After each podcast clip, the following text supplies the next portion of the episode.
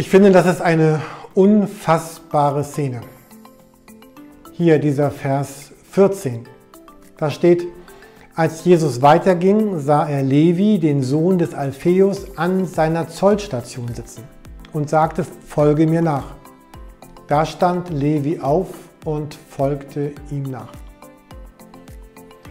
Gestern hat uns ja Silvanus eingeladen, dass dann, wenn wir solche Texte lesen, wir uns so vorstellen sollten, wir wären Teil dessen, was dort geschieht.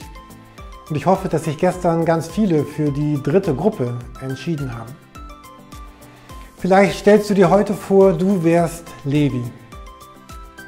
Du sitzt dort in deiner Zollstation. Die Straße ist staubig, da sind Menschen, Ochsenkarren, ganz viele Gerüche. Es ist vielleicht sehr warm.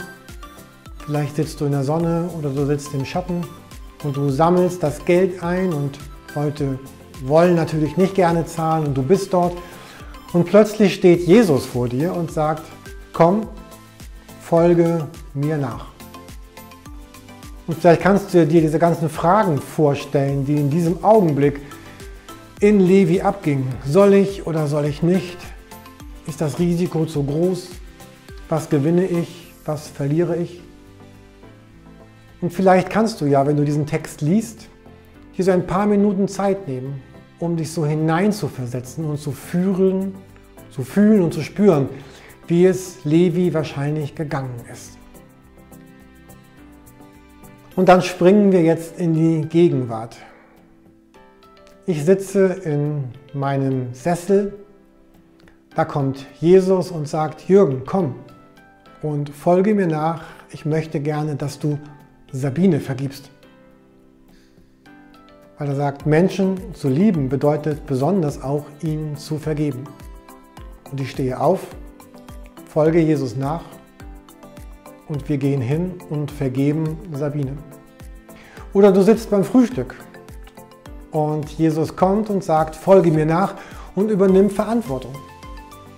Ich hätte eine, eine Aufgabe für dich, die genau zu deiner Bestimmung passt und du sagst ja, du stehst auf und folgst Jesus nach und lässt dich auf das ein, wozu er dich herausgefordert hat. Oder ich sitze an meinem Schreibtisch und da kommt Jesus und sagt, Jürgen, komm und folge mir nach und stoppe diese bitteren, nicht guten Gedankengänge in deinem Kopf. Folge mir nach und erlebe Freiheit. Und dann stehe ich auf, folge Jesus und beginne zusammen mit ihm anders zu denken, zu leben.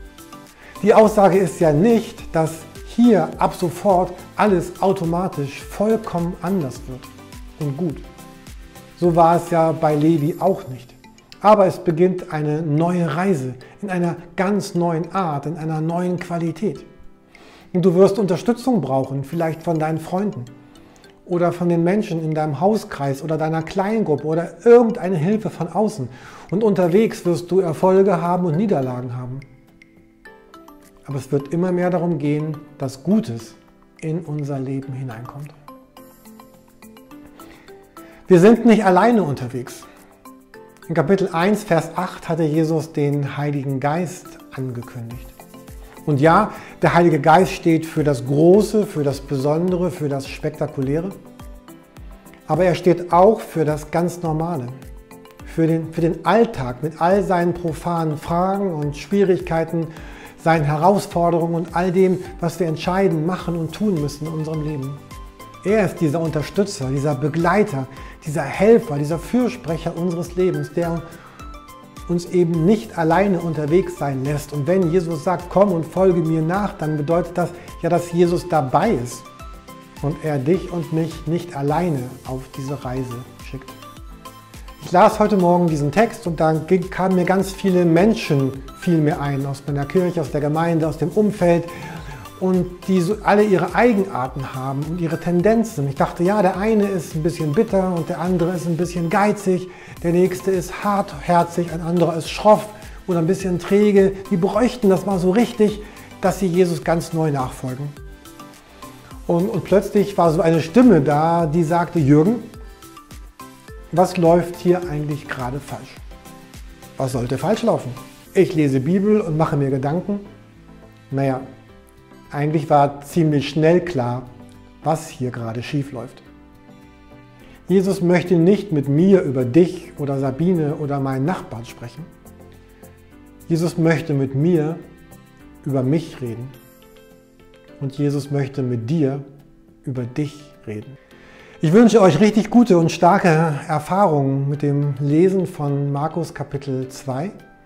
Ich bin sehr berührt über all das, was einige von euch schon geschrieben haben in unserer Telegram-Gruppe, wo sie gesagt haben, was dieser Text, diese Texte mit ihnen und ihrem Leben gemacht haben, was es ausgelöst hat, woran sie erinnert wurden. Ich lade dich ganz herzlich ein, auch Teil dieser Gruppe zu werden bei Telegram und dort auch zu schreiben, was, was du erlebst in dieser Zeit mit Jesus. Natürlich kannst du das gerne auch bei Facebook oder bei YouTube tun. Bin gespannt, was alles noch geschehen wird während dieser Zeit. So, das war's für heute von mir. Morgen sehen wir uns wieder mit Silvanus und morgen noch ein klein bisschen länger, denn morgen ist ja Sonntag.